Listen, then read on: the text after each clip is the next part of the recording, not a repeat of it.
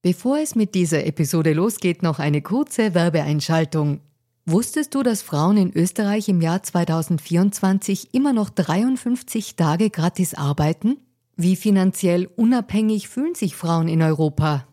Die Mastercard Finanzstudie 2024 hatte sich zur Aufgabe gemacht, aktuelle Themen wie den Gender Pay Gap und die finanzielle Selbstbestimmung von Frauen näher zu untersuchen. Finanzielle Bildung ist enorm wichtig für Frauen, um ein unabhängiges Leben führen zu können. Die Ergebnisse der Studie zeigen eindeutig, dass es noch viel zu tun gibt, insbesondere wenn es um die Förderung der finanziellen Selbstbestimmung von Frauen und Ungleichheiten im Job geht. Als weltweit führendes Technologieunternehmen im Zahlungsverkehr setzt sich Mastercard für eine inklusive digitale Wirtschaft ein, von der alle Beteiligten weltweit profitieren. Mastercard engagiert sich stark dafür, eine bessere Welt für Frauen in der Arbeit und in der Gesellschaft zu schaffen. Das beginnt bei dem Ende des Gender Pay Gaps im Mastercard-Universum und endet bei aktiven Förderungen für Kleinunternehmerinnen, Startups sowie jungen Mädchen in MINT-Karrieren. Weitere Informationen findet ihr unter www.mastercard.at-de-at. Und jetzt geht's weiter mit Fair and Female.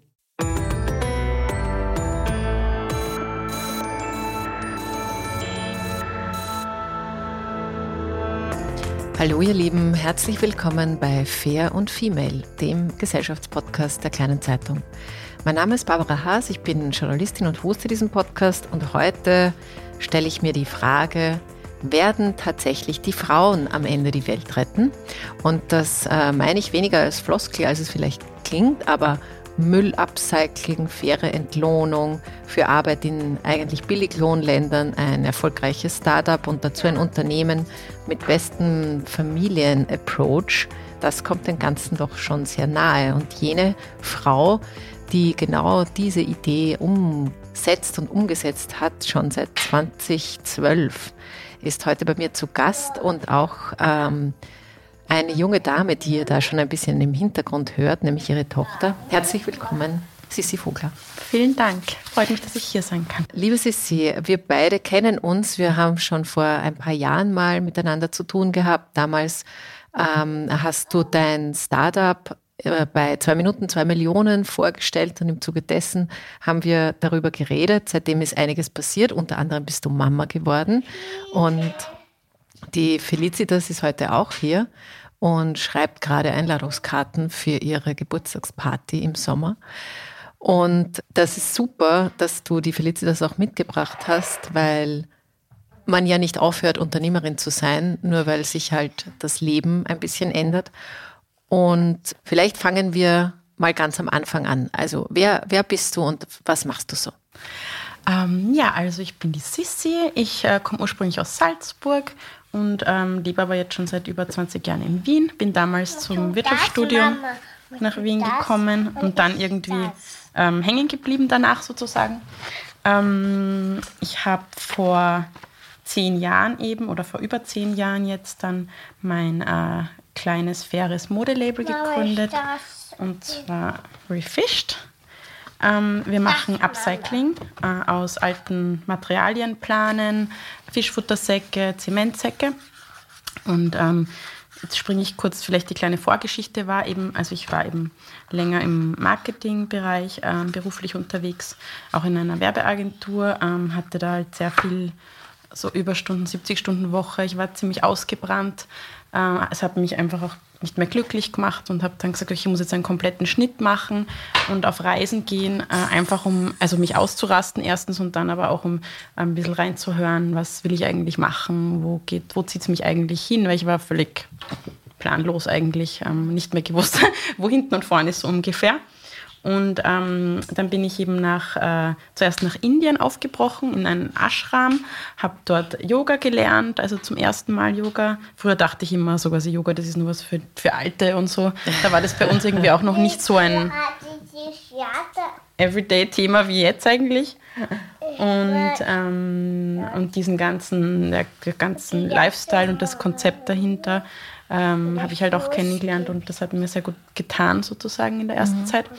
Dann bin ich ähm, ein bisschen gereist ähm, nach Südostasien, da war ich eben ähm, in Laos, ganz ein ruhiges ähm, Land, ein schönes Land und in, ein bisschen in Thailand und dann eben in Kambodscha und am Schluss noch in Vietnam. Und auf dieser Reise habe ich eben überall diese Säcke gesehen. Also so Lastensäcke sind das. Ja, da kann man malen. Kann man auch malen, ja klar. Ja. Ähm, und die haben mich so fasziniert, diese Säcke an jeder Ecke sozusagen, weil die so bunt waren und bedruckt und aber überhaupt generell bei uns ist ja Verpackungsmaterial jetzt nicht wahnsinnig, also Industrieverpackung, sagen wir mal so, ist ja nicht was total Schönes oder so, sondern das ist eher, da steht halt das oben, was es ist und vielleicht die Marke und und das hat mir halt dort so gefallen, dass so bunte Farben sind und hat mich inspiriert. Und das Material eben an sich ist auch ist so ein PVC-Gewebe, das ist total strapatzfähig. Ähm, da hat sich dann später herausgestellt, dass die Maschinen, ähm, die das weben, dieses so ein PVC-Gewebe, wo eben auch der IKEA-Sack etc. alles gemacht wird und viele Industrieverpackungssäcke, ein Österreicher erfunden hat. Und diese Firma gibt es auch noch und ähm, den Weltmarktführer in diesen Maschinen äh, quasi, Produktion von den Maschinen, aber auch von solchen Säcken. Also so schließt sich irgendwie da mhm. lustigerweise der Kreis auch irgendwie in Österreich dann am Ende. Ähm, naja, und dann habe ich äh, eine kleine äh, Kollektion mir überlegt. Ähm, also ja, natürlich, ich habe mir eben dann gedacht, Material wäre super, um Taschen zu machen. Genau, das habe ich auslassen. Ähm, und äh, genau, kleine Kollektion probiert und ähm, bin dann sozusagen so zurück nach Österreich mit, also mit der Idee, mit äh, äh, ein paar Prototypen und habe einfach mal geschaut, ob bei uns Interesse besteht, sozusagen, mhm. also, um es jetzt abzukürzen. Ähm, ja. Jetzt muss man für alle, die das äh, vielleicht nicht äh, kennen, also das Unternehmen heißt Refished und das bedeutet auch, dass man sozusagen Dinge, die schon mal im Meer gelandet sind, eben wie diese Säcke, einfach nochmal rausfischt und aus denen eben so bunt wie sie sind, ähm, und sie sind, äh, du hast eh schon gesagt, sehr strapatzfähig, einfach die nochmal verwendet und damit quasi zwei Dinge gut macht, nämlich einerseits die Meere ein bisschen von dem Müll zu ähm, entlasten, auch wenn das nur ein ganz kleiner Teil ist, weil es eben so viel Plastik gibt im Müll und zum anderen eben diese, dieser Nachhaltigkeitsaspekt, einfach das äh, nochmal was anderes draus irgendwie zu tun.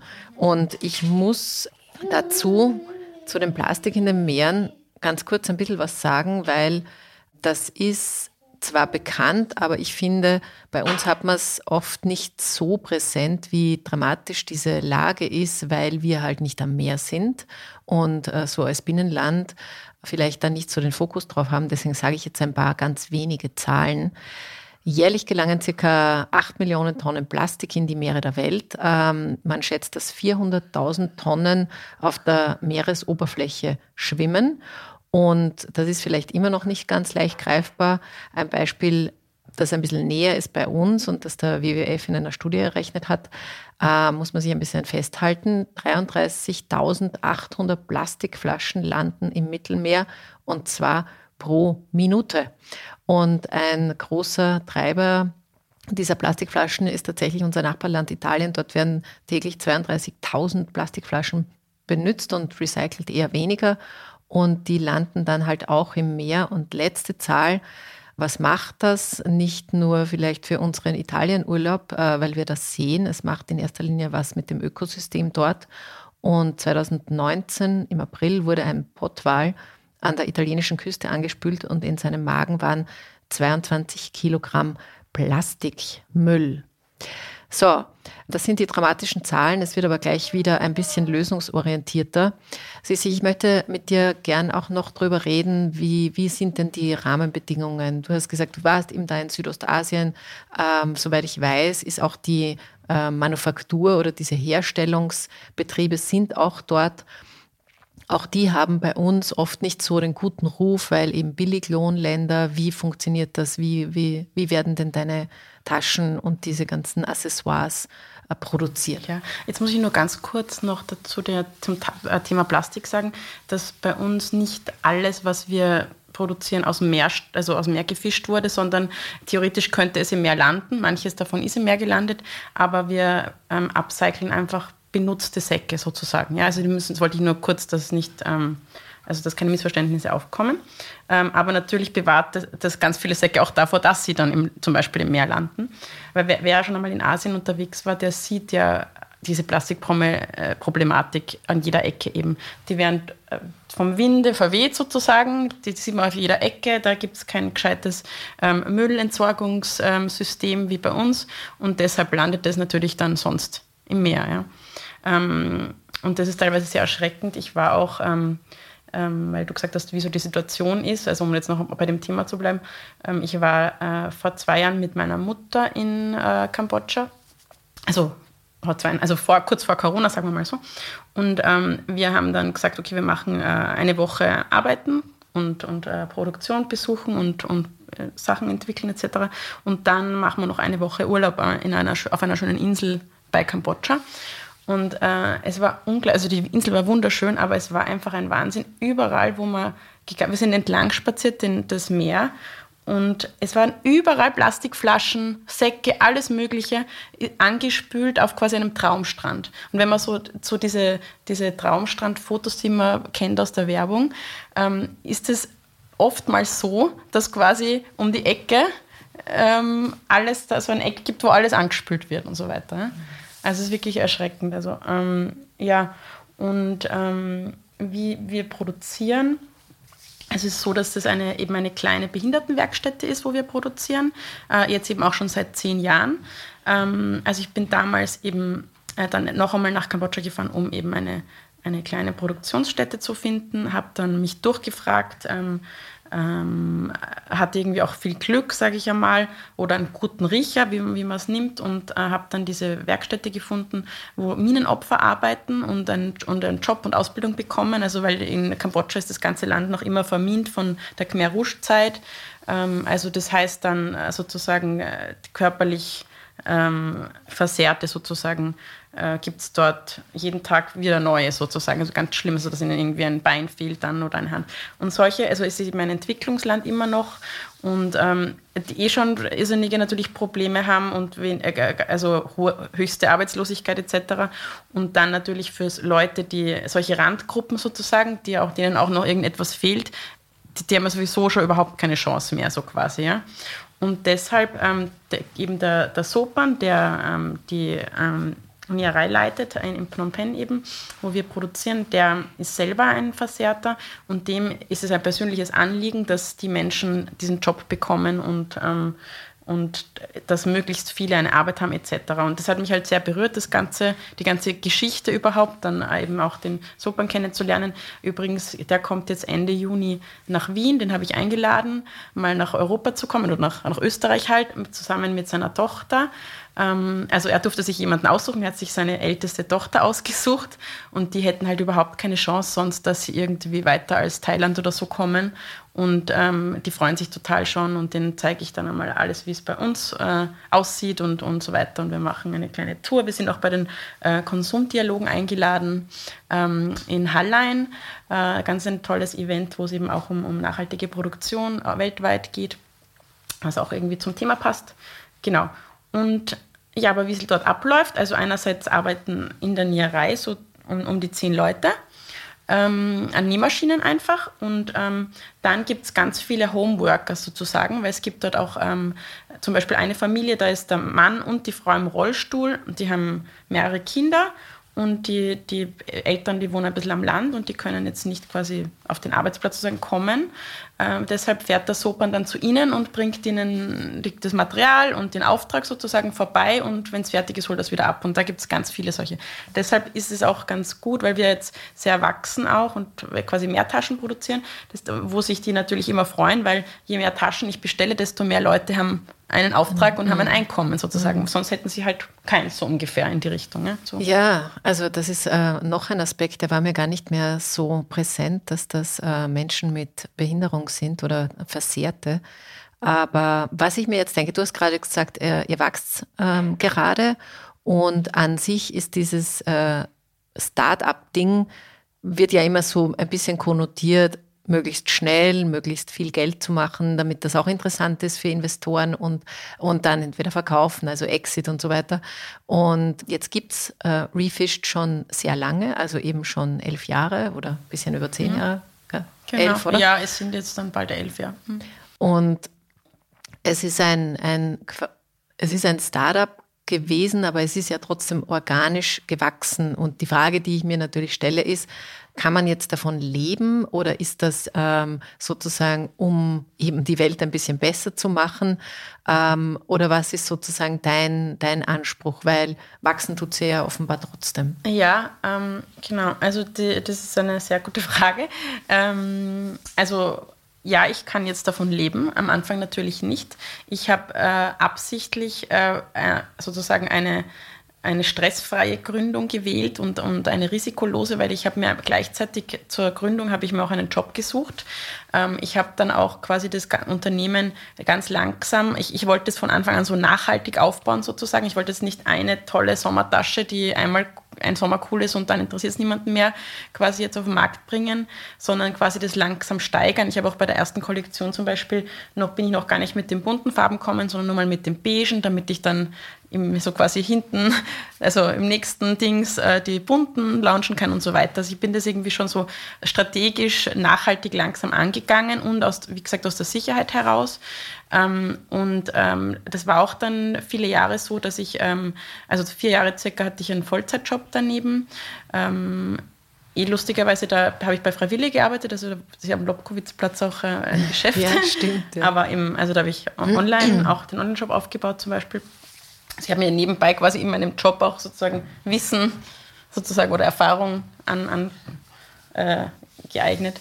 Und ähm, Genau, und jetzt äh, hab, dann hab ich, bin ich irgendwann einmal auf einen, habe ich gesagt, okay, das ist jetzt irgendwie alles zu viel oder ist es jetzt irgendwie, man kann nicht mehr wirklich wachsen, wenn man alles nur am Wochenende macht oder am Abend. Und dann habe ich äh, mir einen Teilzeitjob, ähm, also 20-Stunden-Job äh, gesucht im, im, Marketing und habe dann ähm, in dem Jahr den Umsatz verdoppelt. Das war ganz lustig, also die Stunden, die externen Stunden halbiert und mein Umsatz wurde verdoppelt.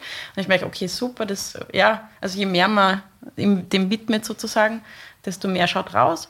Ja, und dann ähm, ich, äh, bin ich sozusagen ähm, Mama geworden und also da war noch die 2 Minuten 2 Millionen ähm, der Auftritt und äh, eigentlich habe ich dann, bin ich dann sozusagen einfach von also in, ins Mama-Sein und, und Unternehmerin geschlittert werden oder so, oder, oder wie soll ich sagen, das ist so über, schön übergegangen sozusagen. Ich bin nicht, natürlich nicht mehr in den Job zurück danach. Das wird sich jetzt auch gar nicht mehr ähm, ausgehen. Und seit die Feli 1 ist, also seit eineinhalb Jahren, ähm, habe ich jetzt wieder so normale Bürozeiten sozusagen, weil es quasi, wenn sie im Kindergarten ist, bin ich von 9 bis 14.30 Uhr ähm, in der Arbeit sozusagen oder in meinem Geschäft, weil mittlerweile haben wir auch ein Geschäft im 9. Bezirk long story short, jetzt kann ich wirklich davon leben. Mhm. Ja.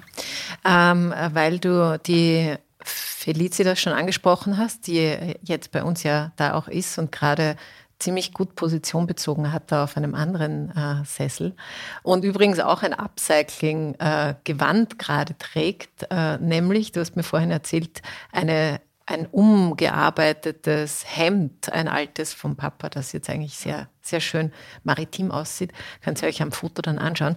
Aber ähm, das alles das alles muss sich ja irgendwie ausgehen. Und viele Frauen, die Mama werden, erkennen ja, oh, ah, das ist jetzt irgendwie quasi lebensverändernde Umstände. Und die Frage ist, wie geht sich das alles aus? Jetzt hast du gesagt, sie ist im Kindergarten, aber du bist eben selbstständig, du hast einen, äh, eigenen, ja, ein eigenes Business. Äh, wie geht sich denn aus oder, oder geht sich eh bei dir auch nicht aus? Ähm, zeitlich, ja, na, also es geht sich alles irgendwie aus. Also man, ähm, ich habe am Anfang, also bevor sie im Kindergarten war, da habe ich sie einfach mitgenommen. Also da habe ich quasi, da habe ich mich irgendwie so ein bisschen ihrem Rhythmus angepasst und habe halt dann gearbeitet, wenn sie schläft. Also ich bin dann im Park spaziert mit dem Wagal, gewartet, bis sie einschläft. Dann bin ich mit dem Wagal ins Geschäft rüber gegangen, habe sie abgestellt. Dann hat sie, sie hat immer, Gott sei Dank war sie immer eine tolle Schläferin. Sie hat dann zwei Stunden durchgeschlafen und da habe ich halt dann die E-Mails gemacht. Also ich habe dann gelernt, einfach effizienter, effizienter zu sein, gell, wie du ein Baby warst. Kannst du dich erinnern? Ja. ja. Mhm. Und ähm, zu priorisieren. Und, weil ich war immer so ein Perfektionist. Ähm, das bin ich jetzt nimmer, mhm. nimmer so, weil ich war immer jemand, der sich dann eher mit ja, viel Zeit verliert im, im Kleinen einfach. Ja. Und das kann ich mir jetzt einfach nicht mehr leisten, sozusagen zeitlich, weil ich will ja auch eine super Mama sein. Und Prio hat nach wie vor, oder hat seit die Kleine gibt, natürlich meine Tochter, obwohl Refished ja auch eigentlich mein Baby ist oder mein erstes Baby ist, sozusagen. Aber es lässt sich ganz gut ähm, handeln. Ähm, ich habe auch das Glück, dass sie sehr brav ist, muss man dazu sagen. Also da, da habe ich auch äh, Freundinnen, wo es anders ist sozusagen oder die, äh, wo die Mütter selber in der Nacht nicht gescheit schlafen können, weil die Babys halt anstrengend sind oder so. Das ist bei uns alles irgendwie mm, super einfach unter Anführungszeichen gewesen. Und ähm, ja, also das Einzige, wo es einen halt so ein bisschen zusammenhaut, ist, wenn sie krank ist. Weil dann natürlich, dann ist es wieder wie früher sozusagen, oder wie sie ein Baby war, dann, dann kann ich halt wieder nur was machen, wenn sie schläft, zufällig oder so, ja. Ähm, da muss man halt, man muss extrem flexibel sein. Aber ich, hab, ich rede manchmal mit Leuten drüber, dass, also über so quasi Anstellung versus Selbstständigkeit als Mutter. Und ich persönlich habe es lieber so, dass, dass ich mein eigener Chef bin und sozusagen, wenn irgendwas liegen bleibt, kann ich ja da anrufen, wenn das für irgendwen anderen ist und sagen, meine Kleine ist krank, so weiter. Das wäre mir, weil ich eben so ein pflichtbewusster Mensch bin, glaube ich, als Angestellte total unangenehm, dass man dann diese, diesen, diesen Konflikt hat, äh, möchte, bin ich jetzt gut meinem Arbeit, also Arbeitgeber gegenüber oder äh, ja, was hat jetzt die Brio so quasi? Ne? Ich wäre voll im Zwiespalt, weil ich kann nicht Nein sagen und so weiter und das ist ein bisschen erstrudelt dann, glaube ich, wäre das. Also die, die Flexibilität ist mit der Selbstständigkeit auch gegeben, auch wenn man mehr Verantwortung hat, weil man eben für das eigene Geschäft auch verantwortlich ist. Ähm, jetzt ist es ja so, du hast jetzt eh schon ein bisschen ähm, erzählt, auch äh, du willst ja auch eine super Mama sein und ja, äh, welche Mama will das nicht sein? Und jetzt ist ja zum Beispiel ähm, an so Tagen wie dem Muttertag wird, finde ich zumindest, da wird das relativ klar, dass das teilweise recht absurde Vorstellungen sind und Erwartungen, die man so an die Mütter so hat. Also eine Mama soll vor allem eben für die Kinder da sein, dann soll sie aber finanziell natürlich unabhängig sein, weil sonst hallo Altersarmut. Und dann soll sie daneben aber auch gut ausschauen, sie soll äh, fit sein, sie soll eben alles irgendwie im Griff halten haben. Und dann soll sie, aber dann darf diese Anstrengung, die darf man eigentlich auch nicht sehen, weil nichts nervt mehr als so eine gestresste, überforderte Mama. Und schon allein bei der Aufzählung wird wahrscheinlich klar, dass sich das eben auch nicht ausgeht. Ähm, wie geht es dir denn mit den Zuschreibungen des ja, Mutterseins? Also ähm, das ist so, also ich finde, ich stimme dir zu, das wird einem wirklich viel abverlangt so im, im äh, beim Mama sein, Frau sein wie auch, und, und was man eben alles noch gleichzeitig sein sollte ich finde, man muss sich mit dem, wenn man, wenn man das Glück hat, dass man einen Partner hat, wie es in meinem Fall ist, sich gut aufteilen. Also bei uns ist es ganz klar, dass äh, so zu Hause und Feli ist eigentlich so 50-50 aufgeteilt. Ähm, wobei Feli, okay, im Ende, Real Life dann doch eh, natürlich mehr ich mache, muss man auch wieder sagen. Aber zum Beispiel mein Mann kauft einmal in der Woche groß ein am Samstag. Jetzt muss ich mich um das eigentlich gar nicht kümmern. Ähm, äh, ja, beim Rolle. Eine Rolle machst du, super. Ähm, er erledigt einfach echt viele Aufgaben für die Familie, wo ich froh bin, dass die sozusagen nicht ich auch noch machen muss sozusagen. Und wir sind ein gutes Team einfach so, deshalb muss ich schon sagen. Und ähm, ja, ich jetzt vielleicht, um das ein bisschen so psychologischer zu betrachten, ähm, also ich bin schon auch manchmal dann in so einem Art Loch, ja, wenn, wenn ich so viel zu viel zu tun habe und, und einen Stress habe in der quasi mit Refished und dann ist irgendwie vielleicht die Feli krank gesagt. Und dann, ähm, wenn man so einfach nicht mehr kann, dann denke ich mir auch eigentlich, wie du sagst, voll arg, ja, man soll jetzt erfolgreich sein und man soll äh, gut ausschauen, man soll, man, also keine Ahnung, äh, Freunde regelmäßig treffen, äh, auf Urlaub fahren, was weiß ich, was man alles noch machen soll. Ähm, ja, das finde ich schon irgendwie eigentlich sehr unrealistisch, was da so die Gesellschaft von uns heutzutage verlangt. Ja. Aber äh, wenn du dir überlegst, eben sozusagen dieses gute Muttersein, was es ja in erster Linie nur für Frauen gibt. Da, da ist es ja so wichtig, dass sie eine gute Mutter ist. Was würdest du sagen, gibt es denn das überhaupt? Gibt es die gute Mutter? Also ich glaube schon, dass es die gute Mutter gibt, aber also ich glaube, dass das so in uns sowieso drinnen ist. Also wie gesagt, wenn, selbst wenn du, wenn, wenn man als Mutter, glaube ich, ich glaube, dass man, dass wir auch ein bisschen, wie soll ich sagen, das klingt jetzt auch wieder arg, aber ein bisschen selber schuld sind, weil wir wollen ja auch die gute Mutter sein und wir wollen, äh, ich könnte zum Beispiel mehr darauf bestehen, dass mein Mann jetzt in der Nacht auch noch der Feli jetzt den Tee macht oder so. Das macht dann meistens nicht, aber irgendwie, weiß ich nicht, ich glaube, dass wir alle Mütter auch, auch gerne Mutter sind und auch gerne eine gute Mutter sind und ähm, ja, ich weiß es nicht. Ich, ich glaube schon, ich glaube, dass jede Mutter eine gute Mutter ist irgendwie. Oder vielleicht. Oder, oder zumindest sein möchte. Oder sein ja. möchte, genau. Aber, ja. Oder ihr Bestes gibt sozusagen, glaube ich. Weißt du, ja, was ich meine? Aber was, was, ähm, was wäre denn dann für dich sozusagen eine, eine gute Mutter? Weil ähm, diese, wir haben vorhin schon über diese Zuschreibungen geredet und äh, dass Mütter überlastet sind und jetzt gerade auch nach und durch und mit Corona, ähm, das sagen auch alle Studien, eigentlich dennoch die Frauen am meisten irgendwie abbekommen haben, weil sie ganz viel von dieser Arbeit erledigen und erledigen. Homeschooling und so weiter. Ja, genau. Ja, mhm. Die eben, ähm, die sozusagen nicht am Konto aufscheint, aber die, die natürlich einem alles abverlangt. Also was würdest du sagen, was, ähm, was macht denn dann eine gute Mutter aus in deinem Fall? Ich meine, du hast auch selber eine also, und jetzt bist du eine. Ja, nein, also eben, das, ich finde, also was ich gern sein möchte, möchte als Mutter, ist, ich möchte meiner Tochter beibringen, ähm, unabhängig zu sein und ähm, selbstständig. Und das klingt blöd, aber ich, ich habe mich schon, wo sie ganz klein war, über jeden Schritt, den sie selber macht, also keine Ahnung, wie sie gesessen ist, das erste Mal, hat mir voll getaugt. Und es war alles so in diese Richtung, boah, jetzt kann sie alleine, was weiß ich, stehen oder sagen, was sie will und so weiter. Das hat mir immer total getaugt und sie, sie ist auch eben, ich kann sie eigentlich überall hin mitnehmen. Sie ist, ich wollte nie so diese Mama sein, weil das konnte ich, nein, ich hätte schon können, ich hätte ja sagen können, äh, keine Ahnung, ich hänge jetzt alles an den Nagel und bin nur noch Mutter. Hätte ich, äh, keine Ahnung, ob mein Mann da jetzt zustimmen würde, aber ähm, theoretisch ich äh, wollte beides sein und ich möchte, beide, möchte auch beides sein. Ich, ich möchte ja auch ähm, mein Unternehmen weiterführen können und so weiter und daneben Mama sein. Und ich glaube, dass, ähm, dass das eben geht, dass, dass, dass beides geht sozusagen, aber dass man halt ähm, ein gutes Vorbild einfach auch ist. darauf will ich vielleicht hinaus. Also, dass man halt die, die Werte vielleicht, die man selber lebt und, und die einem auch gefallen am eigenen Leben oder am eigenen Sein, ähm, sozusagen dem, dem Kind on the road irgendwie so mitgibt. Also einfach durchs Leben erleben, zusehen und so weiter. Und ich, ich merke bei ihr jetzt schon auch so solche, eben wie gesagt, so, sie kommt mir jetzt schon so, nicht so Mama auf mir draufklebemäßig. Das, das ist sie, also nur wenn sie, wenn sie nicht gut geht halt, aber da ist das ja jeder, sage ich jetzt einmal. Aber sonst ist sie ähm, also zufriedenes Kind irgendwie so, weißt du? Ja, was irgendwie ist, schön ist. Und das, das ist schön, das, ähm, das merkt man auch.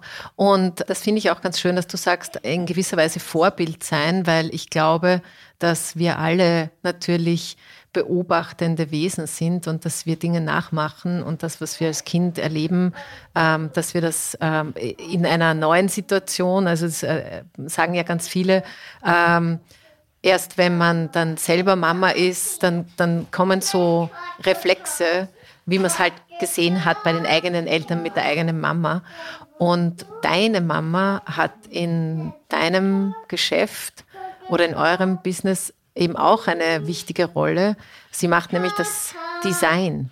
Genau, meine Mama ähm, ist, äh, hat eigentlich mir so beigebracht, dass man aus allem was machen kann, aus nichts was, also wir haben immer so aus äh, Kleiderresten oder Stoffresten hat sie uns die Faschingskostüme, also sie hat sich so ein tolles äh, Ballkleid genäht aus Gold, weiß ich noch, also goldenen Stoff. Und dann hat sie mir ein Goldmarie-Kostüm genäht und, und mit dem, das war mein erstes Faschingskostüm im Kindergarten und das habe ich jetzt der Feli anzogen für ihr erstes Fasching und so. Und das, ähm, das finde ich eigentlich so, so schön selber, dass das sozusagen auch Teil des, unseres Unternehmens so geworden ist, dieses aus was Altem was, was Neues machen, was Neues Schönes machen. Und ähm, die, die Mama eben ist, ist auch ein großes Vorbild für mich, muss ich schon auch sagen, eben weil sie zum Beispiel, also ihr, sie hat ein irrsinniges Gespür für ähm, Trends. Ähm, sie zieht sich irrsinnig geschmackvoll an. Sie ist so eine Frau, die durch die Stadt geht und die anderen Frauen denken sich, boah, wo hatten die das her? Oder keine Ahnung, also so ein bisschen ein, ja. Eben gerade wenn so Tage sind wie Muttertag, dann, dann konzentriert sich so ein bisschen das, okay, jetzt kriegt die Mama irgendwie Rabattgutscheine für Kosmetik und einen Blumenstock und ein äh, Frühstück wird ihr halt äh, gezaubert unter Anführungszeichen. Und es ist natürlich auch ein kapitalisierter Tag, weil ja, wann kann man noch irgendwie gut Geschäft machen, wenn der Valentinstag ist auch schon wieder her. Und äh, dann ist halt der Muttertag und, und mit der Überfrachtung, mit der gesellschaftlichen Überfrachtung dann auch noch Kapital irgendwie gut rauszunehmen, das ist, ähm, da, dafür eignet sich dieser Muttertag halt sehr gut. Und wie geht es dir dann mit sowas wie dem Muttertag? Ähm, also persönlich finde ich den Muttertag, ähm, ich finde gut, dass es so einen Tag gibt. Ich sehe das jetzt nicht so kapitalistisch, weil ich, ähm, also ich habe heute erst für, für, meine Mama, die ich jetzt am Wochenende leider nicht sehen kann, ähm, ein, ein Backerl gemacht und ein paar Sachen reingetan und ihr geschickt und so. Und, und ich finde einfach, das einen guten Anlass, um, um eben zu sagen, ich liebe dich und ich bin stolz auf dich und danke für alles. Und das macht man halt sonst nur äh, ja, am Geburtstag vielleicht. Und ich finde das schon schön, also eben, weil das wäre wieder, das ist ein Klassiker, dass man sagt, na, eigentlich sollte, hätte die Mutter jeden Tag einen Muttertag und so weiter. Aber gut, aus dem Alter bin ich jetzt raus, weil ich lebe jetzt auch schon lange nicht mehr zu Hause, also wir sehen uns nicht so oft und so weiter. Ähm, klar könnte ich jeden Tag dankbar sein, bin ich auch, aber ähm, ich weiß nicht, ich finde das einen schönen Reminder, einen jährlichen einfach, diesen Muttertag. Und ähm, genauso Vatertag, also ist das gleiche eigentlich. Und also finde ich gut, dass, den, als, dass der als Pendant dann später irgendwann dazugekommen ist. Finde ich sehr fair. Und jetzt aus äh, geschäftlicher Sicht mache ich das auch, muss ich ehrlich zugeben. Also ich äh, gebe auch als, als äh, Gedanke jetzt mit meinen Kunden, äh, schaut, es ist bald Muttertag und ähm, hier haben wir eine, ein schönes neues nachhaltiges Modell. Und wenn ihr eurer Mama aber eine Freude bereiten wollt, das könnte was sein. Aber das ist eher so als, als Gedankenanstoß gemeint bei uns und nicht, äh, ich erwarte jetzt nicht, dass alle jetzt äh, ähm, quasi so ein teures Muttertagsgeschenk jetzt ähm, ihrer Mama kaufen oder so. Also das heißt, du hast jetzt mit dem Muttertag an sich jetzt kein, kein großes Thema. Ich kann das voll verstehen, was du gesagt hast mit dem Reminder und auch, dass man halt ähm, sich ein bisschen fokussiert und sagt, ah ja, okay, in, in welcher Art und Weise mag ich denn ausdrücken, dass ich meiner Mama jetzt was Gutes tue. Und also meine Kinder lieben den Muttertag, wie übrigens auch den Vatertag. Und ich finde die Kommerzialisierung total bescheuert. Da stehe ich auch dazu. Aber das, was dort abgeht bei den Kindern, hat ja nie was mit Kaufen zu tun, sondern es hat halt damit zu tun, dass sie drei Wochen lang schon Geheimnisse haben, weil sie irgendwas basteln oder irgendwas tun, ähm, um das halt irgendwie auszudrücken. Und das ist halt irgendwie süß, dass sie halt das ähm, eben so, äh, so wie wir das als Erwachsene ähm, in erwachsener Art und Weise mit unseren Müttern tun, so machen es halt die Kinder anders. Mhm, das finde ich süß. aber es ja. stimmt, also es ist auf jeden Fall der, der, der, ursprüngliche Gedanke und der ist bei mir persönlich auch immer noch so ist. Aber wie soll ich sagen, wenn man, ich glaube einfach, wenn man ein Unternehmen hat, das äh, irgendwas Schönes produziert, dann ähm, hupft man da halt ein bisschen auf, sage ich jetzt einmal. Ja. Ohne jetzt, also wie gesagt, da geht es mir jetzt nicht darum, dass ich jetzt ähm, wahnsinnig viel verkaufe, deshalb wegen dem Muttertag, aber es gibt ihn. Ähm, Refished wäre eine Idee dafür. Also ja. ähm, die Türen stehen offen, so ungefähr würde ich das jetzt sehen. Aber eher locker, ja. weißt du, was ich meine? Also es gibt es nicht bei mir jeden Tag jetzt äh, Muttertagsangebot und Ding und Ding. Also ich will überhaupt nicht auf, also aggressiv oder so, um Gottes Willen. Aber diese, also ich glaube, jeder, der im Marketing arbeitet oder ähm, der, der weiß, dass man halt solche Themen gut, oder die meisten, du hast jetzt so negativ gesagt, schlachten sie aus, ja. Naja, ähm, es ist, man ist irgendwie auch froh, wenn man ein Thema hat, glaube ich. Ja. Ja, ja, ja. Das ist, ähm, ich sehe schon, bist da ganz pragmatisch. Du bist ja, also, bist du auch äh, bist eine gute Geschäftsfrau. Äh, Sisi, ich, ich würde gern äh, zum, zum Anfang noch mal kurz zurückkommen und zu der Frage, ob eigentlich die Welt äh, von den Frauen gerettet wird und vielleicht nur von den Frauen gerettet wird. Ähm, mir fällt das deswegen auf. Ich meine, jetzt könnte man sagen, prototypisch, äh, du machst ein Business, das nachhaltig ist, du ähm, hast schon von deiner Mama eine Art von Nachhaltigkeit gelernt. Du befasst dich mit einem Thema, das tatsächlich irgendwie groß und wichtig ist, äh, auf den Klimaschutz irgendwie einzahlt. Und, und ich sehe aber auch viele andere Frauen, gerade was das Thema Klima betrifft, die sich da nach vorne stellen und, und sozusagen und sagen, okay, genug geredet und genug nicht gehandelt und will nicht die viel zitierten alten weißen Männer jetzt auch nochmal reinbringen, aber natürlich, ein, wir haben ein, ein Weltsystem gebaut, das halt in erster Linie von Männern gebaut wurde. Und deswegen die Frage jetzt auch an dich, glaubst du, dass Frauen vielleicht deswegen jetzt sozusagen ihre Stunde haben? Ähm, ja, ich glaube schon. Also ich, ähm, ich bin äh, schon auch sehr der Meinung, dass, dass quasi die, die Frauen an sich oder das weibliche Geschlecht die, die sind, die äh, mehr Gespür haben für, für das große Ganze, sage ich jetzt einmal, für, fürs Universum. Es klingt jetzt vielleicht ein bisschen esoterisch, aber ähm, das ist sicher so. Und ähm, es braucht jetzt einfach auch ein bisschen mehr die, die weibliche sozusagen ja, Kraft. Ich möchte jetzt nicht so super eh so rüberkommen, aber ähm, und sie ist da, man sieht es schon.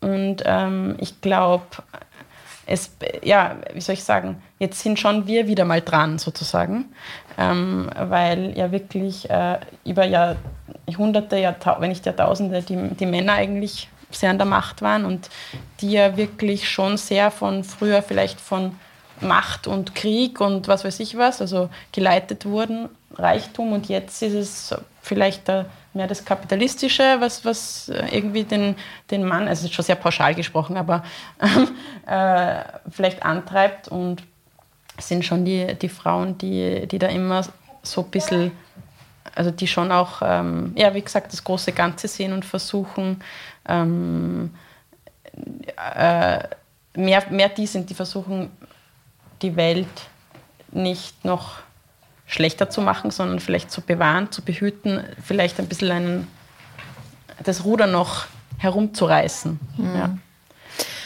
Ähm, Ob wir es schaffen, ist die andere Frage. Ja, aber äh, es ist natürlich auch da geht es oft um Vorbildfunktionen. Je mehr man sieht, äh, die hier auch einen Beitrag leisten wollen, desto mehr äh, fühlen sich vielleicht auch angesprochen oder trauen sich auch drüber, auch was zu machen. Ich möchte noch ganz gern irgendwie ein, ein Buch zitieren, das ist 2022 erschienen und heißt, warum Frauen die Welt retten werden und Männer dabei unerlässlich sind.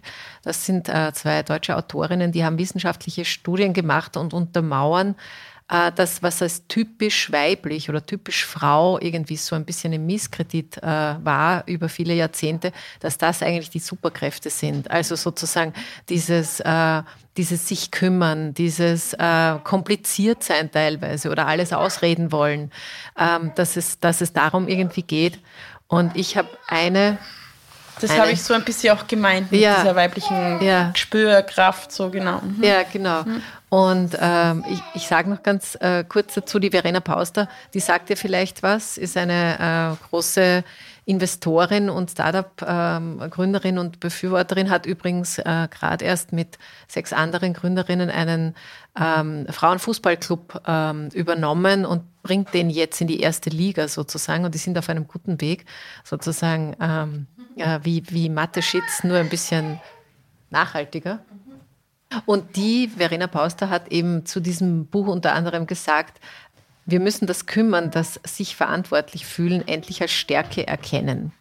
Und das ist das, finde ich, wo du jetzt auch so ein bisschen hintendiert hast. Das sind, früher hätte man, du hast ja Wirtschaft studiert, früher hätte man vielleicht von Soft Skills oder so irgendwas gesprochen und, und das als äh, vielleicht nicht wahnsinnig relevant betrachtet, aber ähm, denkst du auch, also du bist ja jetzt eben auch in, in, als Unternehmerin da in diesem Business drinnen, denkst du auch, dass das, dass das tatsächlich auch ähm, jetzt nicht nur kommt, sondern dass das auch erfolgreich ist? Dieses, dieses Anerkennen von genau solchen Dingen, sich verantwortlich fühlen, sich kümmern. Ja, ich glaube, dass das vielleicht nicht in jedem, in jedem Berufszweig, würde ich das nicht unterschreiben, für jeden Berufszweig. Also ich glaube, dass so gewisse äh, Berufe wie, keine Ahnung, die Anwaltei etc., da glaube ich, wird es immer schwieriger sein für Frauen. Und ähm, ja, und dann vielleicht auch jetzt, keine Ahnung, ich glaube jetzt auch nicht, dass ein, ein Ölkonzern äh, jetzt da vielleicht zu bekehren ist von nur weil sie jetzt mehrere Frauen hineinbringen, dass das jetzt alles umweht, das glaube ich irgendwie nicht. Ich, ich glaube, dass es eben darauf ankommt, äh, wo und ähm, also ich glaube schon dran, dass, dass, dass die Frauen da, dass, dass das eben so das Kümmern ähm, erfolgreich sein kann, aber ich bin, das klingt, ich möchte nicht so pessimistisch sein, aber es ist immer noch so, dass die, dass die Männer schon so wie soll ich sagen, ähm, es uns sehr schwer machen, finde ich. Also das ist schon auch meine, meine Erfahrung in meiner eigenen beruflichen Laufbahn, auch vor Refished. Ähm, ich habe da viel mit so patriarchalischen Typen zu tun gehabt und ähm, es war schon immer schwierig für sehr viele im Team, wobei ich vielleicht mich wieder ein bisschen ausklammern muss oder vielleicht das sogar, passt es jetzt sogar ganz gut. Ich habe es immer ganz gut verstanden, die so ein bisschen, wie soll ich es sagen, so mit einem gewissen Gespür für den richtigen Moment oder sie aussuchen lassen, ihnen nicht gleich quasi meinen Vorschlag hingeknallt, sondern dann habe ich ihnen halt drei verschiedene, dann haben sie das Gefühl gehabt, oh, jetzt kann ich mir das aussuchen.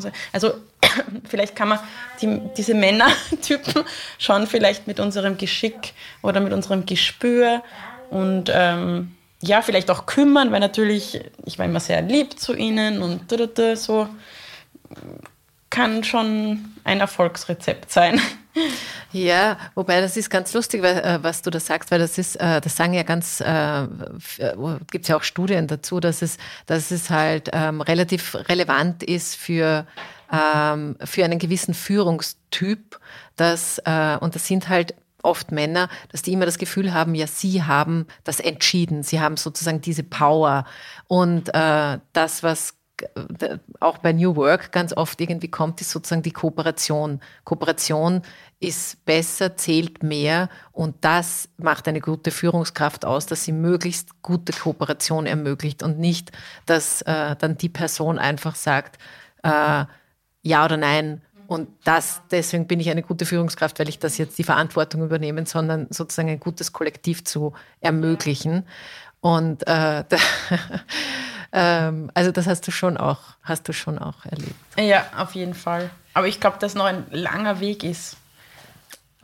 Ja, wahrscheinlich. Wahrscheinlich. Wobei es tut sich relativ viel. Aber ich will dich noch was fragen, weil ähm, eben du hast von den Näher und Näherinnen erzählt, die ähm, da auch irgendwie einen guten ähm, ein gutes Leben oder ein besseres Leben ähm, kriegen, weil sie halt Jobs von dir kriegen, Aufträge kriegen. Und ähm, was macht das mit einem, wenn man einen, ein Business verfolgt, dass es wo man auch weiß, also nicht nur, dass ich, wenn ich dir eine Tasche abkaufe, ich Freude dran habe und vielleicht mir denke, ich habe was Nachhaltiges gekauft, sondern dass auch dort, wo die Produktion beginnt, etwas Gutes passiert. Wie geht's dir? Und du warst oft dort und du ja, lädst die ein. Ja, also ähm, natürlich freue ich mich total, dass ich was Gutes tun kann oder dass ich vielen Menschen dort helfen kann, aber ähm, für mich ist es nicht, ich würde mir jetzt nicht deshalb eine Auszeichnung geben, weil bei mir war das eher so oder ich sehe das eher so, dass das klar sein sollte, dass wenn man ein, ein, ein Business heutzutage aufbaut, ähm, dass man, dass man dann nicht irgendjemanden auf dem ganzen Weg des Produkts zu Da soll einfach niemand einen Schaden davontragen. Also man soll Acht geben auf, auf sein Umfeld und auf, ähm, auf die, die Leute, die es produzieren und so weiter. Und also eben ganz im Gegenteil, man, man soll, ähm, wenn man kann, denen auch helfen. Und also für mich war das irgendwie ganz klar eine Säule von meiner bei meiner Gründung schon vom Unternehmen und eher so dieses, äh, ist doch Hausverstand, ich will ja nicht ich will ja nicht was, was Neues kreieren und, und damit Schaden anrichten. Also Schaden ist ja genug angerichtet. Also zum, wenn man jetzt zum Beispiel auch die, die Textilindustrie anschaut, wo in den äh, die, die es ja eigentlich so erst seit den 60er, 70ern gibt, dass so quasi man in Billiglohnländern produziert etc. Ähm, das ist ja ein Wahnsinn, was da, was da überhaupt ähm, für ein Ungleichgewicht erst erzeugt wurde. Früher ist ja wirklich alles im, in Österreich oder im Nachbarland produziert worden, was man getragen hat. Und dann plötzlich ging das los. Und da gibt es einfach irrsinnig viel, was wir wieder gerade rücken müssen. Und, ähm, und ich denke, da hat jeder Unternehmer einfach die Verantwortung. Und die habe ich einfach auch. Und deshalb, wie gesagt, also long story short, ich, ich würde mir da jetzt nicht, ich finde mich jetzt deshalb nicht wahnsinnig toll ich finde das irgendwie klar. Mhm. Weißt du, was ich meine? Ja. So. Also für dich ist es normal, aber genau. es ist schon so, dass, ähm, dass du trotzdem damit in der ganzen produzierenden Wirtschaft heute noch eine Ausnahme bist. Ja, also, also du ja. hast gerade Textil angesprochen. Ja, na klar. Ähm, äh, wir schauen nur nicht hin. Also wir schauen halt nicht hin, was in den äh, äh, Sweatshops in Bangladesch passiert und denken uns deswegen, es ist total super, dass ich für mein Kind jetzt ein 3-Euro-T-Shirt gekauft habe. Ja. Weil der Schaden, den, den, man damit anrichtet, ist halt so. Aber, aber ich will auch. Ähm also ich bin jetzt Gott sei Dank kein Einzel. Also es gibt jetzt schon sehr viele Unternehmen, die, die so denken und die so arbeiten und, und äh, viele kleine halt leider noch, aber ich glaube, dass da schon ähm, ein Umdenken, also was heißt ein Umdenken? Viele sind, gehen, sind von Anfang an schon so sozusagen, gehen, gehen so hinaus. Und ähm, die Großen werden jetzt, äh, geraten einfach jetzt sehr unter Druck, ähm, weil die Gesellschaft das jetzt langsam ähm, auch ein bisschen mitbekommt. Ähm, dass man, also weil, weil wir Kleinen eigentlich auch sehr viel Aufklärung betreiben, mit so Schau schon hin, also Who Made Your Clothes, ähm, schau mal, wo kommt das her oder was ist da drin, willst du, dass das dein Kind ist, was weiß ich, das geht ja in nicht nur Textil, sondern Lebensmittel und so weiter genauso. Und ähm, na, da passiert sehr viel, also da bin ich ähm, nicht so pessimistisch. Nein, nein, ich bin auch nicht pessimistisch, ja. aber es ist äh, wahrscheinlich noch ein, ein, ein weiter Weg zu gehen. Ja, das stimmt. Du machst mit Refished ähm, ein, ein, schon länger jetzt wirklich ein, ein paar sehr gute Schritte. Jetzt frage ich dich abschließend trotzdem nochmal, was, äh, was, was passiert denn jetzt an einem Muttertag? Was, wie wird der begangen? Du hast gesagt, deine Mama wirst du nicht sehen, aber äh, und deine Tochter ist noch zu klein, um dir jetzt ein Frühstück zu ja. zaubern, aber ja, leider heuer ist es so, dass wir, oder leider, wir sind auf einer Hochzeit am Samstag in Kärnten am Weißensee von einem Freund von mir. Die Feli ist bei ihrer Oma, also beim, bei meiner äh, Schwiegermutter in Graz. Ähm, das heißt, wir werden wahrscheinlich am, auf dem Heimweg von der Hochzeit dann halt genau bei meinen Schwiegereltern vorbeischauen. Und ähm, ich weiß nicht, was mein Mann für mich geplant hat. Der ist da immer ganz lieb. Also seit ja. ich Mama bin, kriege ich von ihm einen Blumenstrauß und und ein paar süße Worte und die werde ich, das werde ich auf jeden Fall bekommen.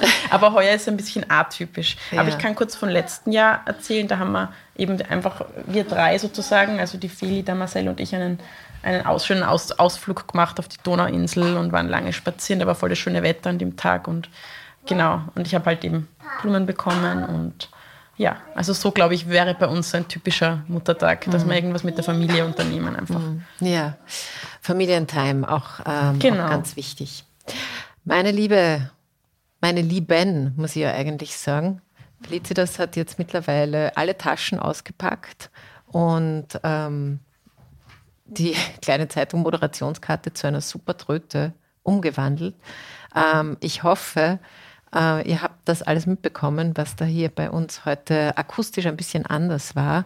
Aber danke, dass ihr trotzdem zugehört habt. Das war, ist, es ist halt so, wenn Kinder da sind, sind Kinder da. Und ähm, ich kann mich noch erinnern, in der äh, Corona-Hochzeit, wie ich das immer extra die Kinder auch bei den ganzen Zoom- und Teams-Meetings einfach auch im Bild behalten habe, weil ja, die habe ich jetzt nicht weggeknipst, sondern die gibt es halt trotzdem. Und äh, so gibt es die Felicitas hier auch. Sissi, vielen Dank für deine Zeit und, ähm, und das äh, schöne Gespräch. Felicitas, danke schön, dass du da warst. Ja. Vielen lieben Dank Fili, sagst du auch Danke? Ja, bitteschön. Gern geschehen. Und ähm, bei euch sage ich auch lieben Dank. Und was mich jetzt schon noch interessieren würde, wäre, ähm, wie ihr denn den Muttertag so findet. Ob ihr den ähm, auch so blöd kommerzialisiert findet, wie ich das gerade eben gemacht habe oder finde. Oder ob das eben einfach auch was Schönes ist, um der Mama mal Danke zu sagen und von einem Datum erinnert wird, dass es halt gerade jetzt ist. Wenn ihr das machen wollt, dann äh, schreibt es mir entweder auf Instagram oder auch ein E-Mail an barbara.has.kleinezeitung.at. Und dann freue ich mich, wenn wir uns nächste Woche wieder hören. Bis dahin wünsche ich euch alles Liebe, Happy Mother's Day und Baba!